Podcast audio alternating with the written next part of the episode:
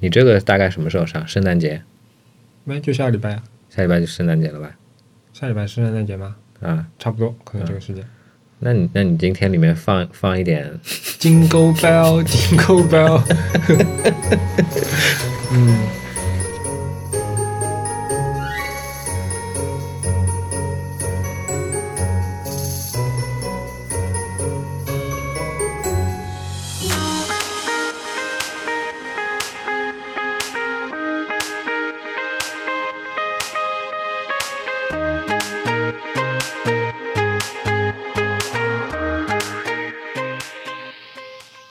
干货会过期，潮货会发霉，只有湿货历久弥新，温润你心。大家好，欢迎收听两周更新一期的 Anyway 点 FM，我是 Leon。 我是 J J。我们是以档在 Apple Podcasts、网易云音乐、小宇宙以及其他的一些泛用型播客客户端播出的设计、生活美学、数码科技相关的电台节目，欢迎关注。此外，我台不定期更新的播客副厂牌 Whatever 点 FM 也一样，欢迎大家关注。嫌电台更新太慢，访问 Anyway 点 News，随时掌握新鲜科技资讯和当下的有趣设计。然后向您介绍我们啊，我也不知道怎么定义的会员计划，还没决定好是否要付费，没关系，十四天试用期、X 轴播放器、催更、额外试听内容等官网会员的专享功能全部开放体验，支付九十九，全年吃货不离手，支付一百九十九，会员名牌和纪念品不能没有，然后把您拉进会员群，交个朋友。详情欢迎访问官网左侧链接。我们的宗旨是让你的听觉更懂视觉。如果你喜欢我们的节目，感谢帮助我台转发传播，让更多可能与你一样好品味的人来到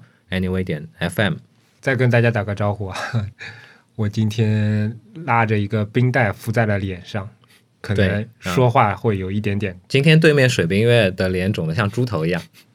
没有像猪头吧？ 呃，我们先做一下听众反馈吧。嗯，上一期节目的话，我们找了四位朋友过来聊天，聊一聊大家的二零零一年，其实反响还挺不错的。二零二一年。啊，对不起，梦回二十一世纪初。哎，今天因为我拉冰袋主要是在嘴上嘛，现在可能说话有点不利索。嗯，然后因为跟我们以前节目的状态不太一样，有点像故事 FM 嘛，有好评也有差评，但总之大家对于这样比较新鲜的形式可能还比较感兴趣。那反正再跟大家道一个歉，因为我们当时总共聊了八位听众。那后半集本来是应该在这一期上的，但是因为我还没剪完，所以只能先再录一期那个其他的节目啊， 可能要等到来年的年初才会跟大家见面这个下半部分的内容了。嗯其实就是今天念 opening 这个环节，嗯，对我来说就是已经有一点陌生了。啊、对我来说，我也是， 因为上一期节目基本上李昂也没怎么参与，他就基本上录了个 opening，对吧？然后我们也确实有好几个礼拜没有录音了。然是后半当中我还出去掐了个饭，对吧？ 那个掐饭的过程跟我们自己录制的过程的这种录制状态完全不一样，所以我觉得现在我也有一点很陌生。尤其刚刚经历了一次非常非常尴尬，几乎到难以为继的串台体验，就我现在在想，他们会不会直接就哎，对吧，扔进垃圾桶？啊、因为根据我听的他们的节目内容，我感觉确实 完全不一样，可能是大家的思维方式就完全不一样，所以很难很难聊下去啊。但是非常的欣慰啊，现在我们终于回来了，终于可以跟李阳以一种比较自然、没有什么负担的状态进行我们今天的节目。那今天其实我们想跟大家聊一下两个东西吧，嗯，嗯，一个东西是最近李阳新入手的一款设备，Google Pixel，现在 Pixel 六了，对吧？对，Pixel 六，嗯，它发展的也倒也挺快的。然后另外一个就是我们最近都看过了一部非常短的一部纪录片，The The Verge Verge 出品的，我的名字好屌长屌长的那个，总之就是关于哎，其实我们之前在那个 Anyway 点那个 News 上面也有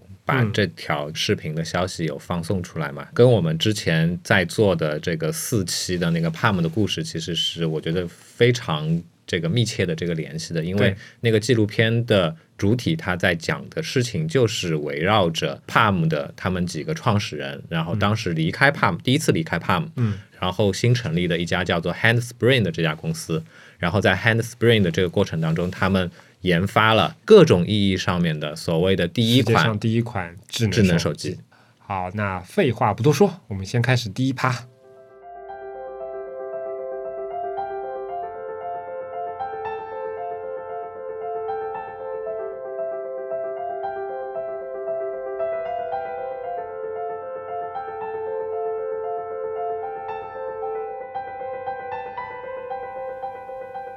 我先问个问题啊，哎，我确实对于 Google Pixel 的关注不是很高，嗯，现在它是谁来代工的？代工它谁它是谁来生产的？生产，对啊，我哪知道？好像是 LG 吧？是 LG 啊，好像是。我印象当中，最近几代的 Pixel 都以那个摄像质量非常好而著称。嗯嗯，那是什么样的原因让我产生这样的印象呢？前几代的话，从好像 Pixel 五之前，嗯，它所有的摄像头还是都是单单摄嗯摄的方案。就基本上都是靠它的软件的对算法来做对，很多的东西。是的，嗯，那我有个问题，那这些算法在其他的安卓手机上就没有用到吗？可能这部分没开源呀，哦，那就是给自己的亲儿子留一手了。不知道。因为其实老实说，我之前对于 Pixel 的关注度也不是特别的高。嗯，那你这次是怎么想想买一个的呢？入手这一代主要还是因为它的外观设计，哦，但其实我最初其实是被它那个 配色精灵像球那个配色的 Pixel 六所吸引嗯了嗯，但是真的去买的话，我还是买了它的那个 Pro 的版本。啊，Pro 版本就没有这个配色是吗？对，配了色解不同。嗯嗯嗯。呃其实，在你之前，我把玩过我同事的一台 Pixel，嗯当时有些部分还挺惊艳的，嗯，因为譬确如实说，我用的是 iPhone 那个十三 mini 嘛，嗯它没有什么高刷屏，对吧？ 嗯然后安卓这一代的，包括硬件上的这种高刷安卓机，基本上都现在旗舰机都普遍配置的嘛，对吧？嗯，然后另外一方面，包括这个动画上面的一些流畅度，我感觉都其实还挺不错的。跟 iOS 相比起来的话，我觉得这个差距还是很明显。这个跟大家介绍一下背景啊，就是前面的时候，李昂也在我的面前把玩了一下那个 Pixel，他跟我提了一些槽点。至少从我的感觉上来讲，它的完成度是挺高的，只不过可能它在一些倾向上的相对来说，你可能个人偏好不太喜欢，但我觉得总体来说还是可以的就我觉得不太符合物理的规律。啊。了解了解，但其实这部分其实恰恰应该是 Material 相 Design 这套系统相对来说宣传的东西嘛，对吧？对嗯，然后但再是不给是你也有举个可能是你 i iOS 用惯了呢？我觉得不是惯不惯吧，就是嗯 iOS 的所有的它的一些 transition 动画，它的确是符合这个物理的规律的。嗯，了解。就简单来说，就比较跟手，对吧？再举一个不是 transition 部分的，我嗯觉得不符合物理规律的这样的一个点、p i x e l 六的或者说 Material U 的，它的就比如说 Launcher 用这个下滑的手势去把那个 notification 啊，对对对，那个好像是很多人吐槽的点，就他这个动作看上去动作很酷炫，然后全身炫也挺帅的，但是整个东西的视觉层次其实是不完全不符合他的这个操作的这个方向啊、逻辑啊，对不对？它的 notification center 是一个平白无故出来的东西，嗯，了解了解，这个确实我在第一次感受的时候，我的感受差不多也是这样，第一感觉哇哦，嗯， 就就有种有种这样的感觉。对，没错，嗯过程确实有一些些生硬，嗯，不过总体来说，我当时上手之后的总体的感觉还是挺不错的，一直到 一直到一直到我划出了负一屏，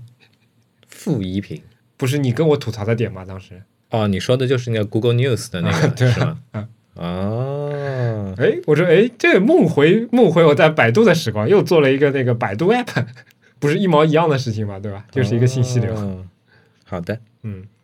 不过这部分我觉得应该也算是无可厚非的整个公司的战略层级的内容嘛，对吧？如果划出来是 Google Reader 的话就好了。可惜现在就没有这种东西了。另一个让我比较失望的是 Material U 这个东西，嗯，因为当时发布会的时候，我当时看着视频挺帅的呀，但是包括我当时我把玩同事的那个系统，然后包括你刚刚跟我解释的，他们至少目前阶段系统里面暴露出来的东西，对不起，我要用这个称谓了，就是一个从桌面美化时代走来的老人就会觉得就这。就这。 Mate- material you you 这个词，我觉得这是一个名很好的名字，对吧？嗯就是它既避开了 him him her 什么 she 这种乱七八糟的词，对吧？直接用嗯 you，、同时又非常好的体现了说，它就是应该是一个能够满足你的自定义的个性化的需求的这样的一个东西。但是我觉得这个其实挺不吉利的，为什么？会让我想起 Windows Me。这什么什么什么跟什么？Me 它其实也已经退出历史舞台好久好久了吧？给不熟悉的朋友们介绍一下背景，Windows Me 是在呃上世纪末推出的一个过渡版本的 Windows，它的全称叫 Windows Millennium E， Edition，然后简称 ME，就是千禧年版嘛。嗯当时其实还还是一个不错的版本。嗯其实当时微软对它，比如至少在宣传的层面上面，嗯对它的期望是很高的。啊，对，可能那那是一个相对来说， 用今天话说有点像 DLC 版嘛，嗯，所以它嗯加了一些很多的以前 Windows 里面见不到的一些内容。比如说 Windows Media Player 的一些新的一些特性的东对西。对对对对，挺挺好玩的，我印象。哎呦，又，说了一个大家不熟悉的东西、嗯 w i n d o w 好 s 奇 Media Player。嗯， 跑题了，跑题了，跑题了，跑题了。说回来，那我说说，我觉得这个东西让我觉得不满足的点啊，一个就是它的那些系统的那些可能跟以往不太一样的部分，好像风格化挺重的。我的描述里，风格化挺重这个词既不是贬义，也不是褒义啊。但是从我的角度来讲，你要么你一个系统像 iOS 一样的，没有什么自定义的东西，对吧？你就一个 dark mode 或者一个正常的浅色 mode，对吧？那都是中性化的 UI，你没什么话好说的。你要么比如说你做的花哨一点，但是给用户比较丰富的选择，那才叫自定义嘛，对不对？但现在你给我一个风格化很强的东西，但是我好像除了他妈的能改它的主题色，也改不了什么东西。其实我有这种反而是觉得这是一个非常非常纠结的产物。嗯，我怎么说呢？所谓的这个 Android 十二这个版本之前，嗯大家肉眼可见的 Android 越来越像 iOS 了。嗯啊，对吧？嗯啊是是。那很早以前，比如说 Material Design，它定义下面，比如说它的 Navigation Bar、它的所谓的 App Bar 这些位置的话，其实都跟现在的定义是完全不一样的对。对对是的，那现在至少从表现层上面来看的话，大家的一套标准化的这个 GUI 的它的一个一个框架，其实是越来越接近了。嗯我可以想见，可能说在这个 Android 的内部或者说 Google 内部的话，对于他们的设计团队对于这样的一个现实，可能由于自尊心，还是由于什么样的一系列这样的一些问确实也题，是造成了说，哎，他们希望能够做一些改变，但是这些改变都不是本质的改变。嗯嗯，它只能够通过一些非常非常浮于表面的这样的一些表现层的东西，希望说能够达到一些改变。说实话，我我前面你讲先的听我说完啊你先说完。但是我觉得说，恰恰是他们现在做的这些改变本身，我觉嗯得都是相对来说比较苍白无力的嗯，对对对，我我也想说的就是这个，啊、就是哪怕浮于表面，其实也不够彻底。对，非常不彻底嗯。比如说在宣传的动画当中，你能够呃开机之后直观能够感受到的一系列的一些图形化的元素，嗯从来没有看到过系统的这个 UI 能够会去把这个形式感做的那么的形式感。 嗯嗯，但是好像也就只有这么点东西，甚至是说为了去体现它这个所谓的 dynamic 的取色的这样的一个逻辑，嗯而放弃掉了，譬如说 iOS 上面的通过背景模糊嗯去体现层级感受的这部分的这样的一个视觉表达的这样的一个形式，嗯，我觉得挺得不偿失的。了解了解。就现在整体的感觉就是一片灰蒙蒙的感觉，然后颜色饱和度也很低，对吧？确实没有太多的一些就是你去看 Material U 的 Design Guide 的那个网站，嗯啊，它关于比如说它色板的取色逻辑，它叭叭叭叭帮你列出很多东西，然后按照它的逻辑的话，比如说你你设定一个基准色，嗯然后它可以根据它的这这套公式帮你算出一大堆嗯这个衍生出来的这样的一系列的一些配色，嗯但是真的应用的话，会这么用吗？不会的，嗯你永远看到的还是那些，就像刚才杰杰提到的哦，我们在 UI 层面上面去显示的话，除非是一些关键的环节、关键的元素，嗯同样的，比如说，哎，可视面积也不会特别大的这些元素，它会用一些比较高饱和的嗯这个色值的话，其实大部分情况下面都是一些饱和度洗的比较比较白的这样的一些。而且我前面也提到它的风格化比较单一嘛，有些细节我现在印象不深了。我记得它是不是在很多空界面当中会有一些插画的？我也不记得，反正就是那些插画其实风格化也挺强烈的，但是它在不同主题下，也就是颜色有一些变化。我好像没有看到过什么空让我光让我让我试试看，那就比如说这些，哦，哎，我还第一次看到嘞，就你看，就这个。我还真第一次看到嘞。就说实在的，我就说实在的，我看完之后就感觉好像，哎，也就跟我才官网同一个水准嘛，就是一些开玩笑，啊，差多了，你这是在侮辱我为什么侮辱你？啊！我台主题又不是你做的，为什么侮辱你？插画是我画的 呀，但我不是说这个插画本身的质量，我是说我概念当中一个理想状态，它的一个主题应该不光只是，它不能叫视觉，它不光应该完全不光只是颜色上面对吧？这个插画的个性是可以变的，对吧？最最基础的这些插画，它的它的一些圆角的尺寸一变，它可能个性都会变掉一点点。但在这上面，我确实看不大到这些这些变化，所以会不会有这样的可能？就是因为现在你也懂嘛，iOS 这边其实现在的整个系统的进化的进度也变慢了呢。嗯，是不是也是因为疫情的关系，所以说导致很多的功能都被砍了，有缩水什么的？那个我们抱着美好的祝愿，希望是这样。嗯，单说自定义啊、个性化这方面，其实我觉得可能国内厂商做的还更走的还更远一点。当然，这个更远的方向是好还是坏啊、你指的是最近那个 Orange 吗？呃不要说这个好不好？ 啊，你饭掐的还不够吗？我不是说这个，我就比如说小米啊，其实你看它每年发布会上在这方面做的努力，比如说声音啊，比如说壁纸啊，这些我觉得都在这一个大话题之内的，对不对？嗯嗯嗯，那你能看到他们的努力，其实还是挺多的。嗯可能最后的实际效果会打折扣，但是我觉得这个折扣肯定没有 Google 这个折扣大。 有些人喜欢，有些人不喜欢，这个见仁见智。但是 Google 这个的系统，老实说，我用下来确实，但是啊，但是话再说回嗯来啊，作为一个普通的使用者的层面上面来说的话，嗯我觉得这一代的 Android 的操作系统，整体的素质还是或者说不错 Pixel 的这台手机，嗯，它真的是符合一个作为长时间主力使用的这样的一个状态了，嗯不再像比如说我们很多年前我们在用的，当时还叫 Nexus，对不对？啊，对，当年的那个 Nexus 那些手机的话，我觉得真的是，如果你不是个开发者的话，你何必用它 呢？确实。嗯，这样说到作为主力机来用啊，反正我摸一下，我觉得这个硬件的手感什么的，其实还挺好的。举个例子啊，它现在比如说你你键盘输入时候、嗯那个震动反馈，嗯，我觉得可能甚至要比 iPhone 还好那么一点点。哦了解，嗯然后它的那个外放的这样的一个听感，嗯，我觉得也会好一点点。哦，哎，这部分其实 iPhone 还挺强在理论上来说，但是我真的有这样的感受嗯。嗯啊、特别是所以是不是总体来说，你像像你前面说的那些东西，嗯，包括麦克风啊，包括这个震动啊，嗯其实都还是需要堆料去做的。所以是不是说明他们这一代性价比其实还是不错的？应该是不错的。它大概是卖多少钱来着？我是，哎，等一下，我老婆应该不听这个节目。肯定不会听的，这都已经进行到快二十三分钟了，大概。我是大概七千六六七千七百块钱收进来的，哎，打断一下，你都到这个程度了，你现在这个预算还要被老婆卡的吗？不预算都在我手上，但是嗯我要尊重对方，对不对？啊，好好好嗯，行行行，在节目里透露这种情况，就算是就算是尊重了吗？我觉得作为这样的一个旗舰配置的嗯这样的一个机型来说，嗯嗯，它在这方面的就实际使用的这个表现上面来说，我觉得的确还是 挺满意的，堪用的，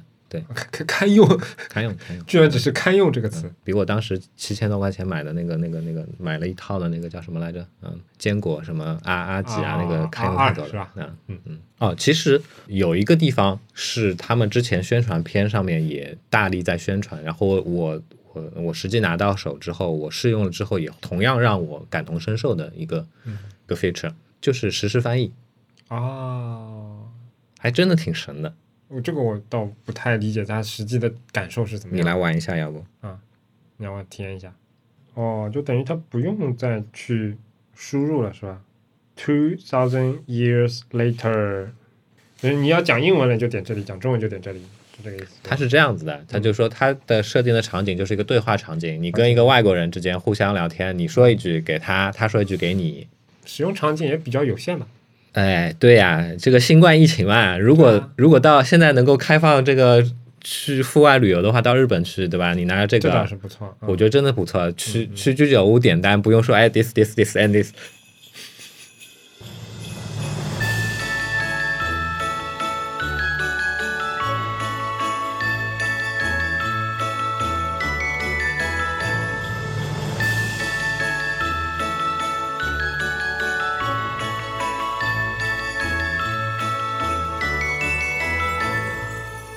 啊，那这个吐槽完这个谷歌的手机，对吧？我们聊嗯点开心的。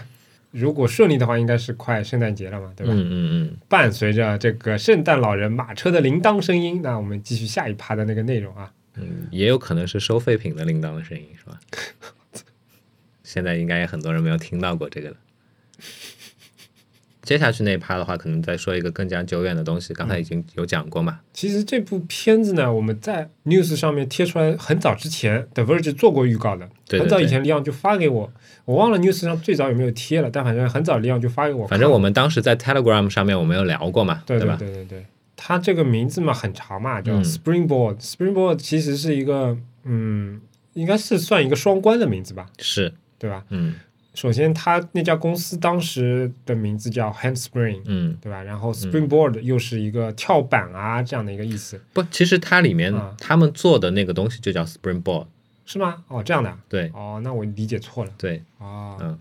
因为我的概念当中，我一直以为 springboard 是在这里作为一个跳板的意思，就是它其实是一个把数码或者说手机时代真正的切换到智能手机的这样的一个非常重要的一个跳板嘛。至少我当时是这么理解的。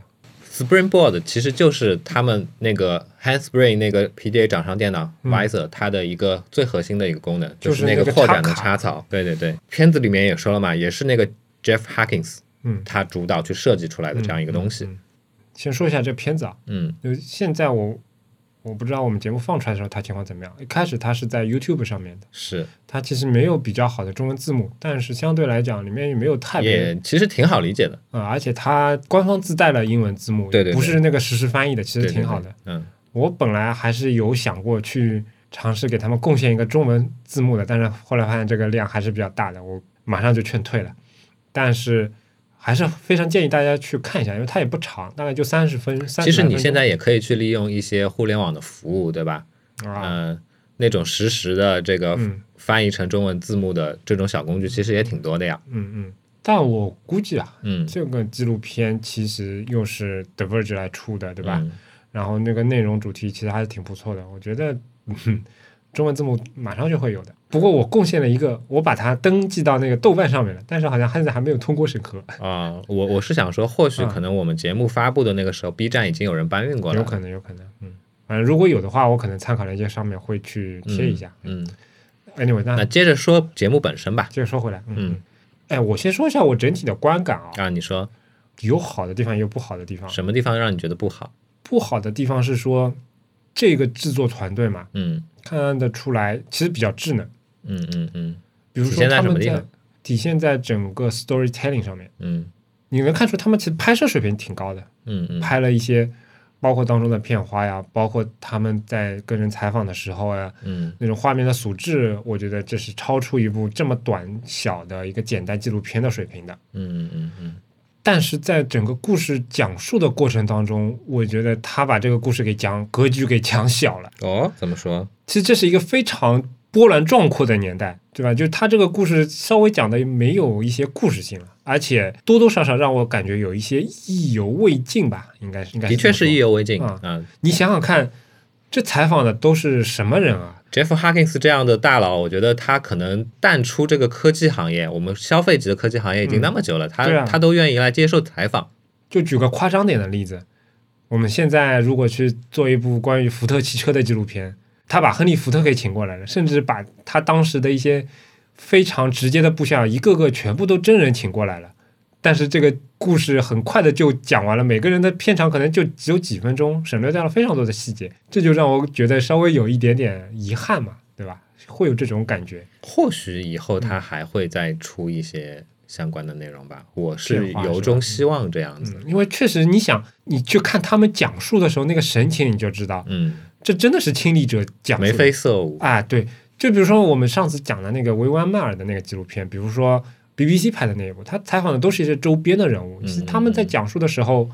都是一些侧面的描写啊嗯什么的，这不是一个道听途说的东西，有些有道听途说的东西，嗯有些确实是亲历者，比如说跟他认识的一些、嗯小时候跟他认识的一些、嗯一些人，对吧？但是呃，就是维维安有迈尔那个的话，即便是跟他熟悉，他也是个旁观者的对视对角。对对，这个真的是纯一点经历者，对吧？对嗯但是我觉得这好的一点就是，就是他真牛逼啊！他就这几个人就真的就请过来了，对吧？嗯也不是说啊，请他当年的秘书啊，请他的助理啊，甚至我觉得，包括比如说他除了创始人之外，还有两个 Peter Schumann 跟那个 那个名字我已经念不大来，Robert High Tanny，应该是个日裔。看看脸型很像日裔，但看这个名字也有点像。但是其实他听他的口音，你就会发现他应该是一个从小成长在美国文化里面的那个那个感觉吧，对吧？不就是那种反正总之我之前不熟，嗯嗯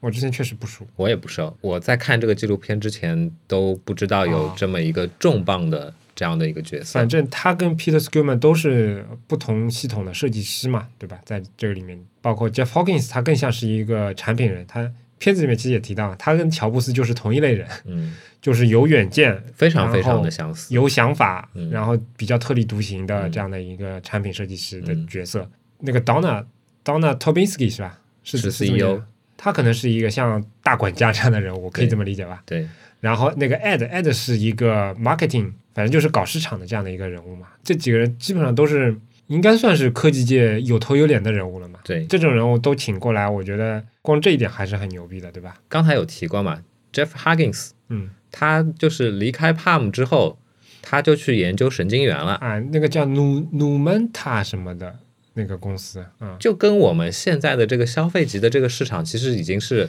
嗯。离得很远了。但是我看后面，我后来也查了一下嘛，就他跟那个 Donna 两个人都是去创立这个公司的嘛，对吧？嗯然后那个 Rob 那个他也去那边待过一阵的，也做过一阵的。现在在亚马逊嘛，对吧啊、我不太确定真实的情况，因为我没搜得很深，但至少从他的林肯公开的 i 上 LinkedIn 面上看，是在亚马逊的那个对 Alexa 的那个团队嗯做、是做那个设计，应该也是一个类似于比较高阶的设计师吧。那 Peter Schumann 现在在哪里？你知道吗？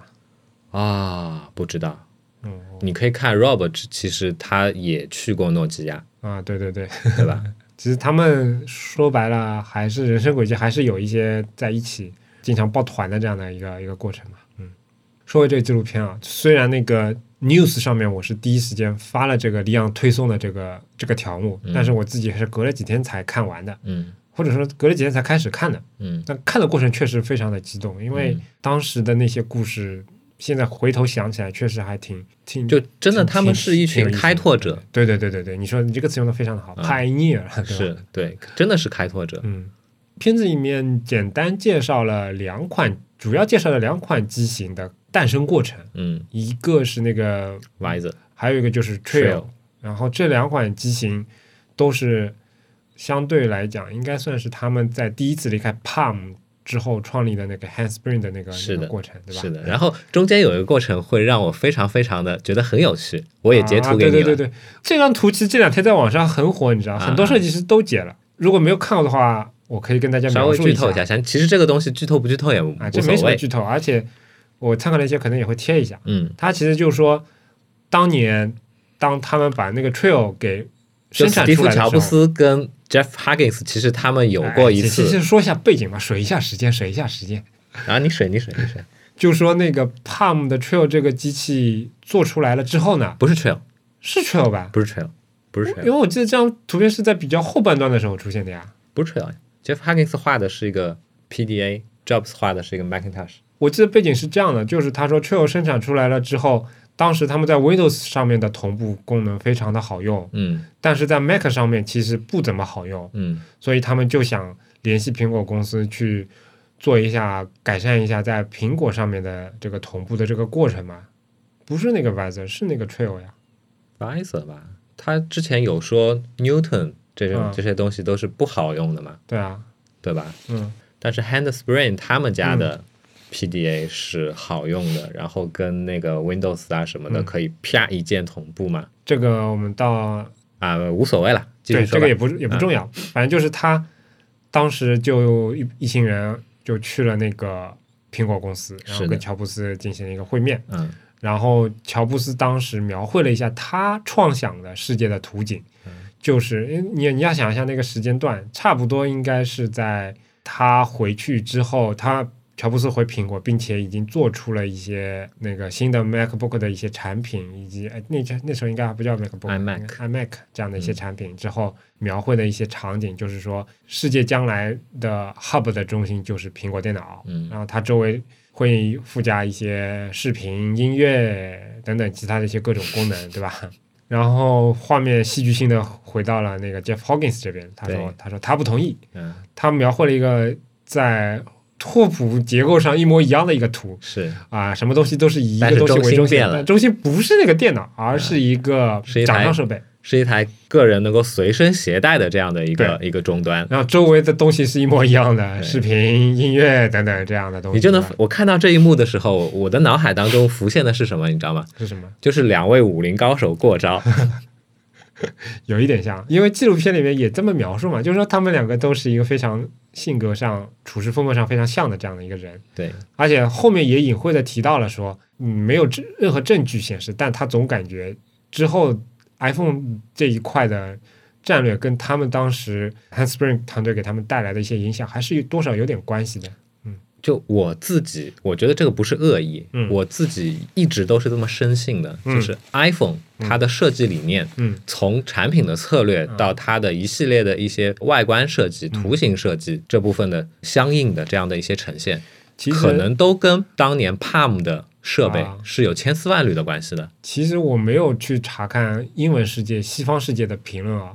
那我在想，有没有可能就这样的一个过程，以后又被津津乐道传成一段佳话？因为早在几十年之前，对吧？包括乔布斯的自传，包括世界上其他的各种文献，都能看到乔布斯跟施乐公司的那段嗯纠葛，对吧？说他当年去帕克实验室兜了一圈，他第一次看到了鼠标啊，以及一些图形用户界面这样的一个东西。然后回来之后啊，就在他们的产品上用上了。那后来还有一些相关的他们一些调解手段，甚至还有他挖了一些人吧，我记得好像去帕克那边。反正 anyway 这段这段历史大家有兴趣可以自己去看一下。然后会不会以后跟 Jeff Hawkins 这一段这段历史也会成为一段佳话？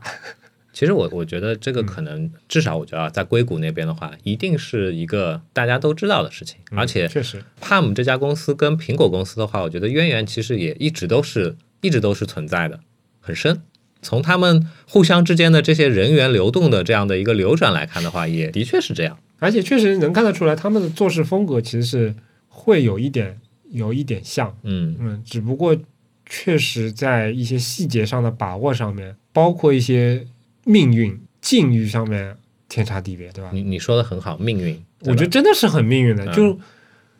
唉，就是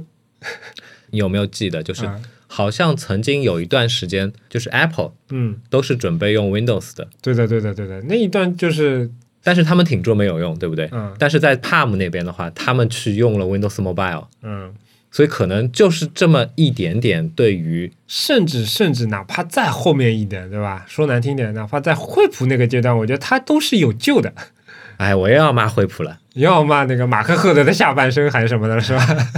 嗯对吧？又要骂那个 ACP 来的那个家伙了。啊，说起来这个现在造成 Palm 这个在我心目当中如此重要的这样的一个厂商，这样的一个品牌，嗯，沦为了两个三星出来的，就哎不说了。在那个年代，大家都是有机会的，对吧？嗯而且他们又是真的是不能说比别人先行一步了，应该说先行了好几步了，对吧？确实，就是尤其是你想，我们在我们自己的播客里面当中也提到过很多他当时被并购的那些经历嘛。嗯李昂其实查的也挺多资料，然后也说了挺多。在这个纪录片里面，他其实非常非常的浓缩，嗯花了大概几十秒钟的时间，快速的讲解了他们悲惨的是那个命运。是然后比如说一开始他们被收购了，然后被收购的公司又被三 com 给收购了，然后三 com 说那个我们不允许你们自己去独立，然后但我们也不认可你们做的事情，那他们两个创始人就只能跳出来自己做，然后做出来之后，三 com 想通了，然后又把这个 palm 原来的 palm 给卖掉了，但是 palm 原来的 palm 又变成了两个部分，一个部分是对硬件，一个部分是软件，然 Palm 后跟 Palm Source，Palm Source 又卖给了日本人，Handspring 等于又被他收回来了。然后软件那边的话，Palm OS 的授权是软件那边的，然后 Palm 又去问 Palm Source 去把那个授权又买回来了。反正这个这个过程，他们当时用那个图来纪录片里面用图来解释，我觉得挺好的，就是它能、能够让你迅迅速的理解这样的一个一段历史。但是在这样的一段历史里面，其实纪录片我觉得说的挺好的，就是确实，那、很多事情就是资本控制的嘛，嗯，是这些资本最后的阶段对它产生的影响真的是非常非常的巨大，可能哪一个环节稍微缓过一口劲儿来了，或者说当中哪个环节有一家公司意识到这当中可能的价值的话，今天的手机市场可能就完全不一样的格局了，对吧？就是不能说资本是短视的，嗯但是资本是逐利的，嗯，它永远都是希望说能够最大化的去去获取利润。嗯然后这个最大化的去获取利润的策略的嗯这样的一个前提下面，有些时候他们就不会去关注特别嗯深远的一些东西。这部纪录片另外给我带来一个比较欣喜的一点，嗯，就是前面你提到的“眉飞色舞”这个词，应该怎么说呢？以前也看过不少纪录片，比如说网飞之前拍的一些跟游戏相关的呀，然后跟嗯其他的一些相关的一些纪录片，嗯采访过一些创始人，你会发现他们的表情当中会产生一些遗憾，嗯但是。在这部片子里面，我能看到至少应该说那个 Jeff Hawkins 跟那个 Donna，我觉得看到他们的生活状态，我觉得非常非常的羡 慕。从物理上来讲，你看他们的他们年纪其实挺大了，对应该跟我们爸妈差不多吧，这个级别对吧？嗯但你能看着看得出来，不管他有没有化过妆，那这个脸色肯定是非常的细腻、红润、有光泽，就代表他们的对你又掐了谁家的饭？哎，这个这个梗过不去了。总之，我会联想到我自己，对对对，我我也是这么觉得，就是嗯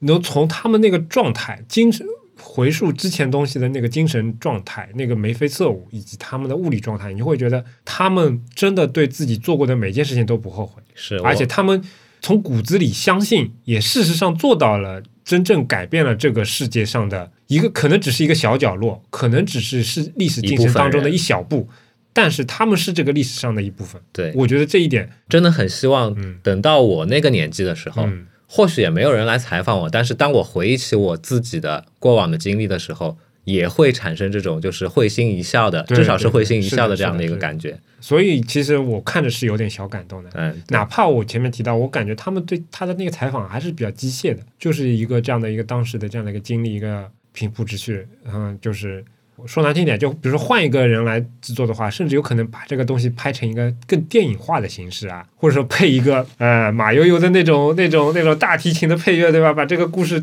讲的声泪俱下。我我我不是说那种偏好啊，我只是说。同样的被采访的对象，其实有不同的讲述的方法嘛。嗯但是哪怕这个讲故事的他们的这个纪录片里面呈现出来这种形式还是比较传统的这种采访，但我依然觉得还是非常的在看到他们的这些就说是话过现程在中我非能常还深能够受看深受到感一染部去介绍 Handspring 去介绍 Palm 的嗯这个纪录片，我已经是很知足了。嗯，老实说，确实这是一个我觉得是一个不错的头吧。嗯，包括这两年你看网飞在纪录片上面的努力，我觉得还是很值得赞赏的。希望以后会有越来越多这样的就是我考古型的这种科技界的考古。我记得你有跟我说过一件事情，对吧什么事？情啊，你你也有一个梦想，想要拍纪录片。啊，对对对对对，是的。其实这也是我的梦想。嗯我真的很希望有朝一日，在财力、在这个时间、在其他的相关的这些资源充足的情况下面，嗯能够拍一部纪录片，嗯关于我们这个行业的。嗯，辞职吧。不行啊，看在钱的份上辞不了啊。嗯，anyway，反正是一个很远的梦想吧，千言万语汇成一句，嗯推荐大家去看一下。是，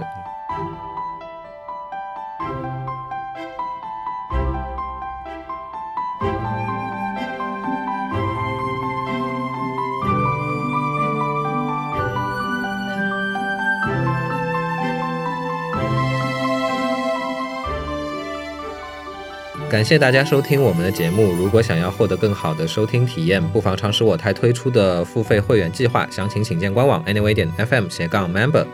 同时，每一期节目提及的相关内容都能在官网上找到。如果你需要联系我们，可以直接在官网 anyway 点 fm 上留言，也能通过邮箱 hello at anyway 点 fm 来信。在微博、推特上搜索 anyway 点 fm 即可找到我们的官方账号，上面会不定期的发布一些即时消息，欢迎关注。同样也欢迎你继续访问安妮微时报。浏览和订阅地址，请直接访问官网 anyway 点 news。哦，这边稍微这个给大家道个歉，对吧？道个什歉什。么什么欠最近官网的访问的这个稳定性好像会差一点，啊？对对对，这个我也没有什么办法。我们都没有什么办法， 只能给大家道个歉。对对嗯对对对，我们努力的目标是让你的听觉更懂视觉。欢迎大家通过各大泛用型播客客户端、网易云音乐、小宇宙上搜索 anyway 点 fm 找到并订阅我们。两个礼拜之后再见。拜拜。哦，明年再见啦！哦，对哦，啊哦。 ，Jingle Bell，Jingle Bell，收工了收工了 Jingle- 哦，等会。